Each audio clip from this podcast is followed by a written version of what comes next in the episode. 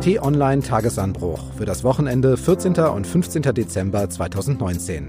Diesmal Großbritanniens neue Probleme nach der Wahl und der große Klimaplan der EU. Willkommen im Wochenende rund um den dritten Advent. Mein Name ist Marc Krüger, freue mich, dass Sie reinhören.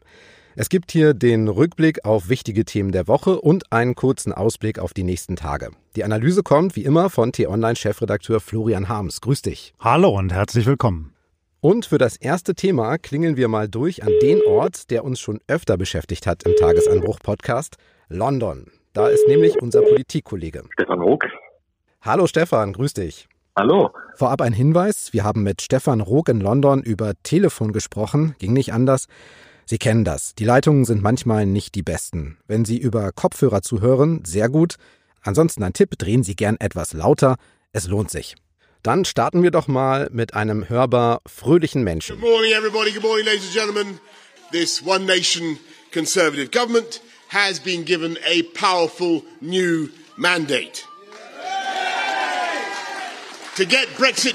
Boris Johnson, seit Juli konservativer Premierminister in Großbritannien und großer Wahlsieger der Parlamentswahl am vergangenen Donnerstag. Einer Wahl, die seiner Partei das beste Ergebnis seit der Ära von Margaret Thatcher beschert hat, die absolute Mehrheit im Londoner Parlament und, er hat selbst gesagt, ein starkes Mandat für seinen Kurs, Großbritannien aus der EU zu bekommen.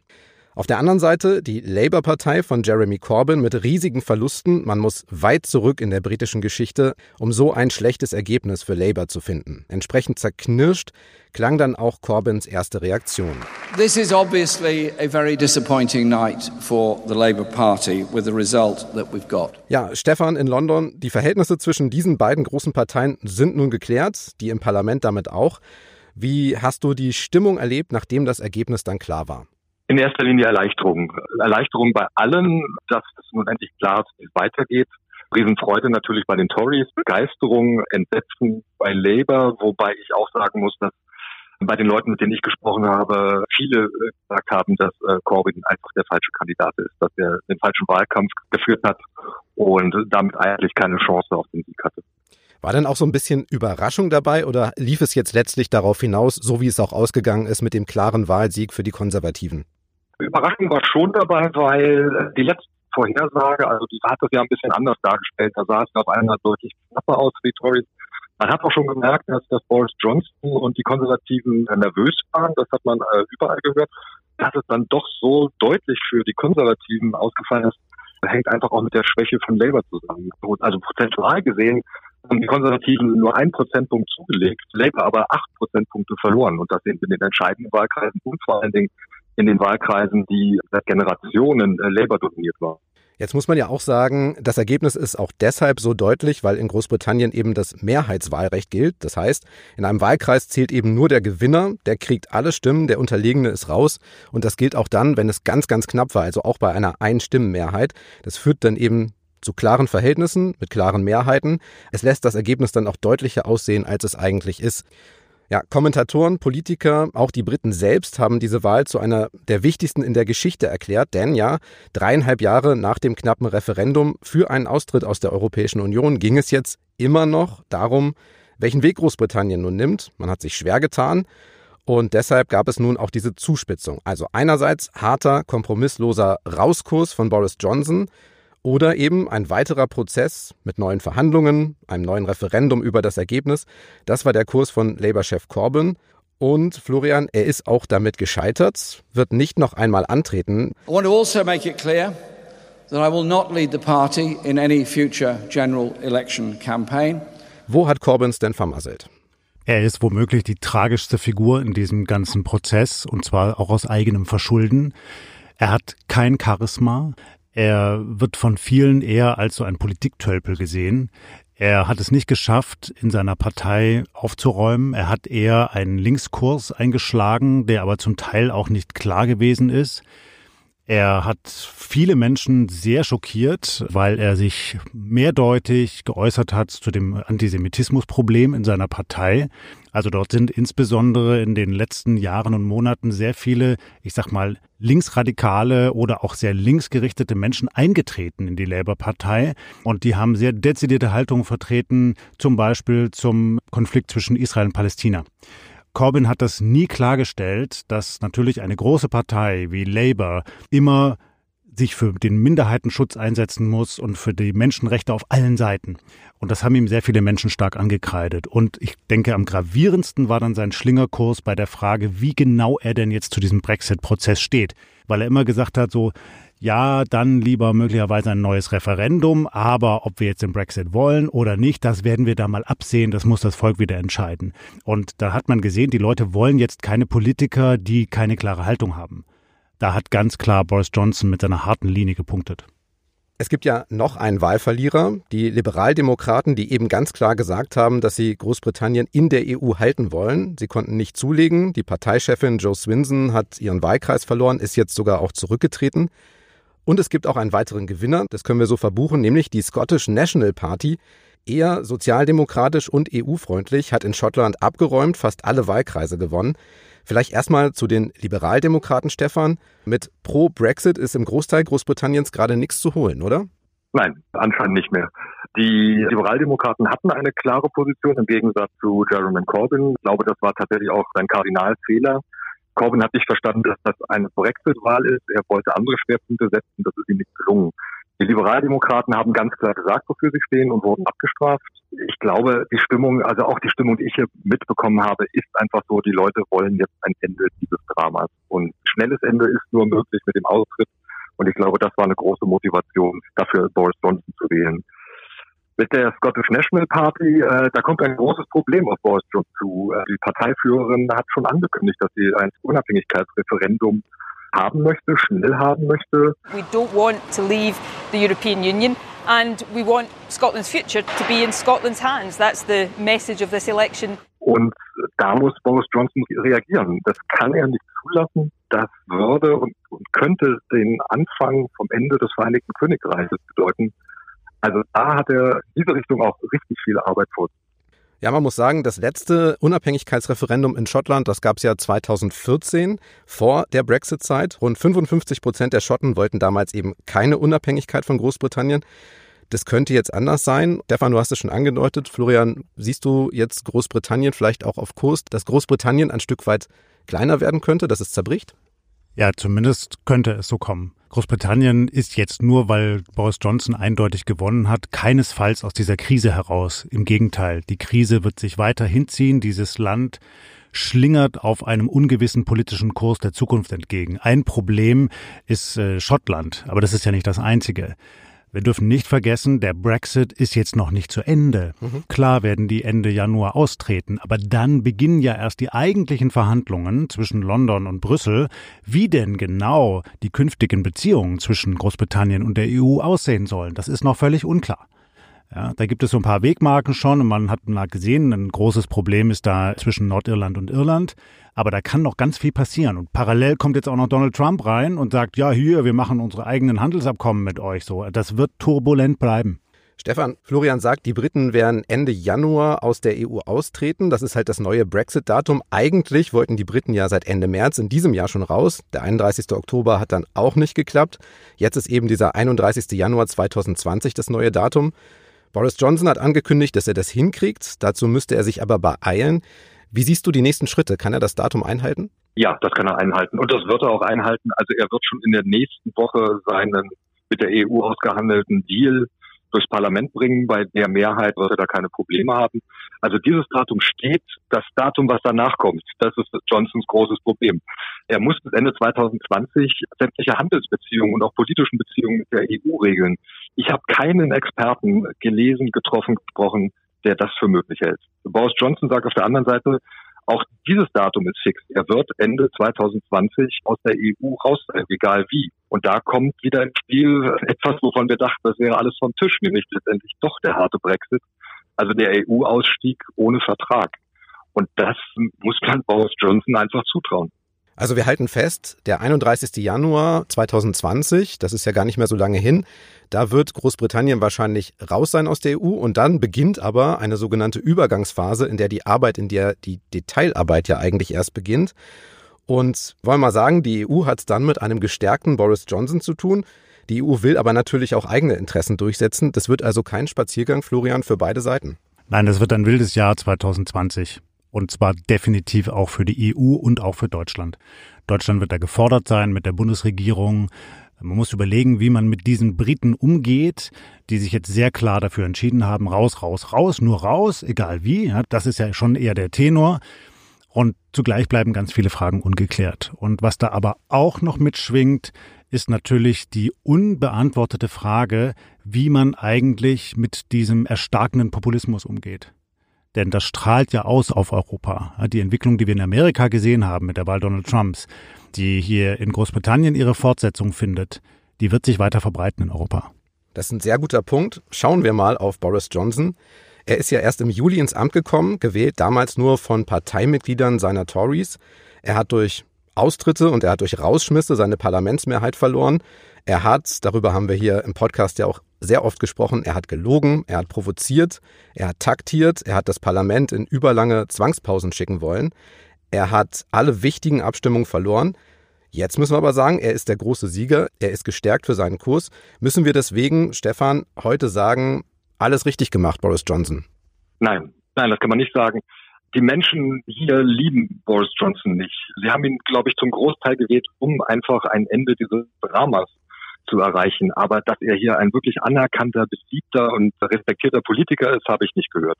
Man muss bei Boris Johnson aber aufpassen, der Mensch ist so wandlungsfähig, dass man ihm alles zutrauen muss. Ich glaube, es lohnt sich ganz genau hinzuhören, was er in seinen ersten Ansprachen gesagt hat. Da redet er nämlich auf einmal immer von einem One Nation Government, also von einer äh, von einer Regierung für die gesamte Nation. This One Nation Conservative Government. Das hat er vorher nicht gesagt. Also es ist auch möglich, dass Johnson eine Kehrtwende macht, etwas weg von der Radikalität und versucht, die Konservativen von den Brexit-Hardlinern zu befreien und tatsächlich versucht, eine Regierung für die Menschen zu bilden. Bei Boris Johnson ist einfach alles möglich, auch diese Wendung. Ja, das denke ich könnte sein. Das zeigt dann eben, wie ungewiss die Lage und die Situation weiter sein wird. Ich habe trotzdem den Eindruck, man kann diesem Menschen nicht trauen. Ja, also du hast es ja gesagt, er hat gelogen, er hat ganz häufig Winkelzüge geschlagen. Eigentlich hat man den Eindruck, geht es ihm vor allem darum, dass er in Downing Street Number 10 sitzt, ja, wo er immer schon darauf hingearbeitet hat in seiner ganzen Karriere, eigentlich schon seit dem Studium. Aber dass es wirklich ihn um einen konstruktiven Deal geht, der Großbritannien stärker macht als ohne EU, das ist ja überhaupt nicht abzusehen und das konnte er bislang auch nicht erklären, wie genau das aussehen soll. Die allermeisten Beobachter, auch zum Beispiel in der Wirtschaft, Stefan hat es auch gesagt, sagen ganz klar, der Brexit wird Großbritannien schwächen. Das Land wird schwächer werden. Kurzfristig, mittelfristig und langfristig. Und darauf eine Antwort zu finden durch die Politik, diese Aufgabe hat weder Theresa May noch Boris Johnson bislang gemeistert. Und das ist ein großes Drama, weil Großbritannien eigentlich ganz wichtig ist als ein Pfeiler in Europa, in einem starken Europa, das sich erwehren muss gegen die großen globalen Probleme. Dann lasst uns zum Abschluss nochmal insgesamt draufblicken. Haben die Briten denn jetzt ihren ganz klaren Kurs? Die Briten haben sich ganz klar entschieden. Sie wollen den Brexit von Boris Johnson. Ich glaube, sie wissen nicht ganz genau, wir wissen es ja auch nicht ganz genau, was das für Konsequenzen haben wird. Aber ja, wir wissen mindestens bis zum 31. Januar, wie es weitergeht. Und dann befürchte ich, wird es so werden, wie Florian schon angedeutet hat. Der Rest des Jahres wird unglaublich turbulent, unübersichtlich und wahrscheinlich genauso aufregend und aufreibend wie die letzten Jahre in Großbritannien es waren. Ja, und die Briten sind, wie sie sind. Ja, ein bisschen exzentrisch. Ja. It's difficult, isn't it? Vielen Dank, Stefan, nach London. Ja, sehr gerne. Eine aufregende Zeit hier in London. Und dann kam die neue EU-Kommissionspräsidentin Ursula von der Leyen mit einer Idee, einer großen. We do not have all the answers yet. Noch hat sie nicht alle Antworten, sagt sie, aber einen Plan. But this is Europe's Man on the Moon Moment. Einen europäischen Mondlandungsmoment, was übersetzt heißt, ein Ankerpunkt in der Geschichte. Es soll aber nicht um den Mond gehen, sondern um die Erde und deren Schutz. Von der Leyen hat einen europäischen Green Deal angekündigt. The European Green Deal is on one hand mit dem Ziel, die ganze EU klimaneutral zu machen bis zum Jahr 2050. Spätestens dann soll der Kontinent nur noch so viele Treibhausgase ausstoßen, wie auch wieder eingesammelt, kompensiert und gespeichert werden. Weil das noch lange hin ist, gibt es auch Zwischenziele fürs Jahr 2030. Dann sollen bis zu 55 Prozent weniger Emissionen raus als im Jahr 1990. Bisher, zum Vergleich, lag das Ziel bei 40 Prozent weniger. Von der Leyen und ihre Kommission sind ja noch sehr neu im Amt. Der Green Deal ist eine der ersten riesigen Initiativen und es geht halt gleich ums Ganze. Denn weniger Emissionen heißt ja auch weniger Autos und Lkw und Flüge, mehr Bahn weniger Kohle und Öl verbrennen, eine andere Landwirtschaft, strenge Vorgaben für Wirtschaft und Industrie und das alles eben gleich zum Start der Kommission, die ist noch keine zwei Wochen im Amt. Ja, das ist mutig, das ist spektakulär und es ist sicherlich der richtige Moment. Wenn man etwas so Großes bewerkstelligen will, muss man das gleich am Anfang machen weil man sonst hineingezogen wird in dieses ganze Spiel von Geben und Nehmen, von großen und kleinen Kompromissen. Das wird ja jetzt auch passieren. Und deshalb ist es eben wichtig, dass es am Anfang einmal diesen ganz zentralen Impuls gibt, hier, wir haben einen großen Plan, den wollen wir umsetzen. Wie der am Ende genau sich dann umsetzen lässt, das muss man dann sehen.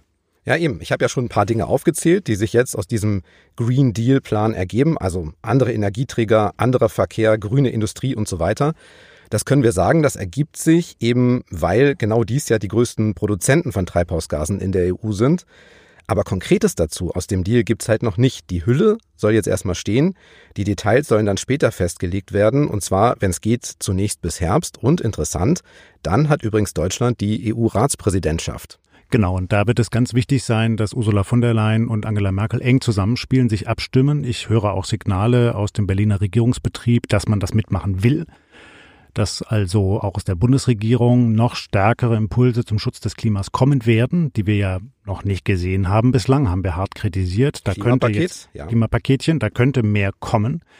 Und der entscheidende Hebel dabei ist, dass es eben mit der EU-Kommission in Brüssel jetzt eine übergeordnete Behörde gibt, die das für ganz Europa vorantreiben kann, ohne einzelne Interessen in einem bestimmten Mitgliedsland zu haben und ohne eben auf bestimmte Wählerschichten oder Wählergruppen Rücksicht nehmen zu müssen, wie das beispielsweise hier in Deutschland ist weil das Klimapaketchen der Bundesregierung ja auch deshalb eher klein ausgefallen ist, weil man eben zum Beispiel den Menschen auf dem Land nicht so viel zumuten möchte, weil man Angst hat vor der AfD, weil man unter Druck der Wirtschaftslobbys steht. Und klar gibt es in Brüssel auch vielerlei Einflüsse, aber gerade zu Beginn so einer neuen Kommission hat man doch da einen ganz anderen Elan. Und das stimmt mich schon hoffnungsvoll, dass da mehr von kommen wird, zumal diejenigen, die sich darum kümmern werden im Auftrag von Frau von der Leyen, das sind starke Persönlichkeiten, insbesondere Franz Timmermans. Ja, gucken wir noch mal drauf, ob das wirklich für die ganze EU gilt. Eine erste Hürde hat der Green Deal nämlich gleich diese Woche genommen. Von den Staats- und Regierungschefs, die ja im Europäischen Rat zusammensitzen, gab es nach vielen Diskussionen grundsätzlich Zustimmung, aber ein Mitgliedstaat, das ist Polen, konnte heute noch nicht sich äh, verpflichten, wie die Implementierung stattfinden soll. Also heißt es jetzt, alle sind sich einig in Sachen Klimaneutralität, aber ein Land braucht ein bisschen mehr Zeit. Ja, das mag man kritisieren, aber da muss man dann auch einfach mal auf die Fakten schauen. Wenn man sich die Liste der zehn größten Verschmutzerbetriebe in Europa anschaut, ja, sozusagen, wer stößt am meisten CO2 aus? Dann sind die meisten davon in Deutschland. Das sind äh, die Braunkohletagebaubetriebe. Auf Platz eins ist aber ein polnischer Energiebetrieb, der mit Abstand am meisten ausstößt. Und das muss man erstmal hinkriegen, das umzubauen. Und das hat dann die polnische Regierung eben gesagt, realistischerweise braucht mehr Zeit, braucht mehr Unterstützung, braucht vielleicht auch ein bisschen mehr Geld. Und darum geht es. Also die werden schon dann irgendwann einschwenken auf die Linie, aber sie brauchen mehr Unterstützung. Dann kommt Großbritannien. Wir haben darüber gesprochen, dass dann nicht mehr Teil der EU sein wird, vielleicht auch nicht mehr Teil des Green Deal. Dann rüber nach Tschechien. Die haben zumindest rein verhandelt, dass irgendwie in diesem grünen Mix auch Atomenergie vielleicht noch mit vorkommen kann. Und trotzdem sagt Kanzlerin Merkel. Aber insgesamt ist das ein großer Fortschritt. Und deshalb finde ich diesen Zwischenstand sehr gut. Gehst du damit? Ja, ich gehe da schon mit, weil eben dieser politische Impuls so wichtig ist. Also nochmal, natürlich, die Details liegen noch nicht alle auf dem Tisch. Ja, wir wissen noch nicht genau, wie die Umsetzung aussehen kann.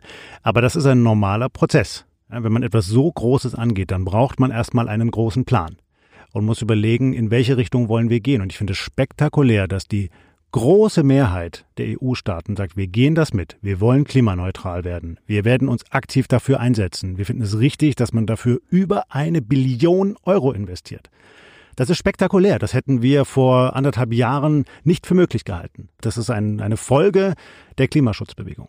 Und auch Polen, das muss man sagen, lehnt Klimaneutralität nicht ab, wollten aber ursprünglich 20 Jahre mehr Zeit. Jetzt hat man es unbestimmt gelassen. Und sie wollen sich auch noch einen Fonds genauer anschauen, die Polen. Geplant sind nämlich 100 Milliarden Euro für die Regionen in der EU, die besonders betroffen sind. Und da möchte Polen wohl auch vor allem schauen, wie viel Geld davon ins Land geleitet werden kann. Dann sind auch noch sowas wie Schutzzölle geplant, weil ansonsten ja Unternehmen aus der EU auf die Idee kommen könnten, woanders in der Welt produzieren zu lassen, wo nicht so strenge Umweltauflagen gelten. Dazu also diese Zölle, die das verhindern sollen. Klingt also für mich jetzt erstmal nicht nur nach weniger CO2, sondern auch nach mehr Bürokratie. Naja, man braucht Regeln dafür. Wenn man so etwas Ambitioniertes umsetzen möchte, dann lässt sich das nur machen, wenn man ein ganz klares Regelwerk setzt. Und wir haben ja gesehen, was passiert, wenn man das nicht tut, wie bei der Ökosteuer seiner Zeit. Da gab es so viele Ausnahmen, ja, Ökosteuer Rot-Grün damals, Schröder-Regierung, so viele Ausnahmen, dass am hinterher der Effekt komplett verpufft ist. Ja, das hat so nicht funktioniert und das kann eben nicht gehen. Deshalb finde ich den Ansatz richtig, dass man sagt, wenn wir das umsetzen, dann richtig und mit harten Regeln, die wir noch nicht bis ins Detail kennen. Aber die Bereitschaft dazu ist das Entscheidende. Und das ist genau der Effekt, den wir jetzt brauchen, nicht nur in Europa, sondern auch global, dass mal ein Wirtschaftsraum wirklich mutig vorangeht und sagt, wir nehmen den Klimaschutz ernst, wir verpflichten uns dazu, klimaneutral zu werden. Bis zum Jahr 2050 ist noch viel Zeit. Eigentlich dauert das zu lang. Die meisten Wissenschaftler sagen, es müsste schneller gehen. Aber naja, wenigstens geht man jetzt mal in diese Richtung. Das wird Effekte haben, auch auf China, auch auf Amerika, auch auf Indien und andere Regionen. Dass das eine große langfristige Sache wird, hat auch EU-Kommissionschefin von der Leyen diese Woche in einer Parlamentsrede in Brüssel nochmal klargemacht. Mehr als eine Generation wird es brauchen, sagt sie, um das Ziel zu erreichen. Ein langer, beschwerlicher Weg, trotzdem hält sie es für machbar. Und den Erfolg erklärt sie quasi zu einer Verpflichtung. Wie bei vielen großen Zukunftsprojekten ist es nun aber so, dass die, die es eben heute anstoßen und beschließen, am Ende gar nicht mehr an der Macht sein werden, wenn Ergebnisse zählen. Wie vermeiden wir also, dass in 30 Jahren keiner mehr verantwortlich ist, wenn es nicht geklappt hat mit der Klimaneutralität? Indem man diesen Klimaschutz wirklich tief verankert in den Institutionen und den politischen Prozessen Europas. Ähnlich wie damals bei der europäischen Einigung und bei der Ausgestaltung der EU, wo große Staatsmänner diesen Prozess definiert haben und vorangetrieben haben und sich alle weiteren dann dem Prozess verpflichtet fühlten. Ja, also Männer wie Schumann, wie Jacques Delors, auch Helmut Kohl und andere. Man kann sich heute nicht hinstellen und sagen, man macht das komplett rückgängig. So, weil das so tief verankert ist, eben dann auch in den Folgen dieses Prozesses, also wie beispielsweise der Euro. Der lässt sich nicht einfach rückabwickeln, selbst wenn es manche Leute wollen. Und einen ähnlichen Prozess braucht es beim Klimaschutz, dass man quasi übergreifend über alle Themen, die mit der sich die EU befasst, immer überlegt, zahlt das ein auf den Klimaschutz, widerspricht es ihm kategorisch, dann darf man es vielleicht nicht machen. Und so auch ein Bewusstsein in der europäischen Bevölkerung schafft. Okay, wir wissen, die Situation ist ernst. Der Klimawandel und seine Folgen werden uns weiter beschäftigen. Deshalb nochmal die Frage, richtiger Schritt und reicht das? Ist das ambitioniert genug? Du weißt ja, wie ich meistens kommentiere im Tagesanbruch. Ich finde, es ist noch nicht ambitioniert genug, insbesondere auch was aus Deutschland kommt. Aber ich will ja jetzt auch nicht immer defetistisch sein. Konstruktiv gedacht, endlich passiert was. Endlich gibt es den richtigen Impuls. Da ist noch mehr möglich und nötig, aber wir sind endlich auf dem richtigen Gleis. Es geht langsam auf Weihnachten zu. Thema Nummer eins bei vielen dürften so die Geschenke werden und die Vorbereitung für zweieinhalb Tage Weihnachtsfreude. Ist denn trotzdem noch ein bisschen was los in Politik und Wirtschaft? Ja, natürlich. Es gibt viel zu erleben und zu lesen auf T-Online. Am Dienstag wird erstmals das neue britische Parlament zusammentreten. Das wird wieder turbulent, da ja. können wir uns drauf einstellen. Am Donnerstag gibt Russlands Präsident Wladimir Putin seine berühmte Jahrespressekonferenz vor Journalisten. Das ist ja auch mal ein ordentliches Spektakel. Dann wird in Bonn der Auftakt des Festjahres für Ludwig van Beethovens 250. Geburtstag gefeiert mit vielfältigen Konzerten, sehr interessant. Und am Donnerstag läuft der endgültig letzte Star Wars Film an. Das große Weltraum-Epos beendet sich endlich. Es sei denn, es wird doch nochmal fortgesetzt. Wenn Sie uns unterstützen möchten, freuen wir uns sehr. Das geht ganz ohne Geld, sondern kostenlos mit drei schnellen Aktionen. App auf dem Smartphone öffnen, zum Beispiel Spotify oder die Podcast-App von Apple oder Google, dann nach Tagesanbruch suchen und auf Abonnieren klicken. Lassen Sie uns dann gern auch ein paar weihnachtliche Sterne als Bewertung da. Und wenn Sie gerade dabei sind, abonnieren Sie gleich unsere Sportpodcasts Königsklasse und Zweikampf der Woche und den Wissenschaftspodcast Tonspurwissen mit. Auch da freuen wir uns sehr über Bewertungen. Montagmorgen gibt's dann den neuen Tagesanbruch ab 6 Uhr. Für heute sage ich Danke fürs Hören, Tschüss und bis zum nächsten Mal. Tschüss und bleiben Sie uns gewogen.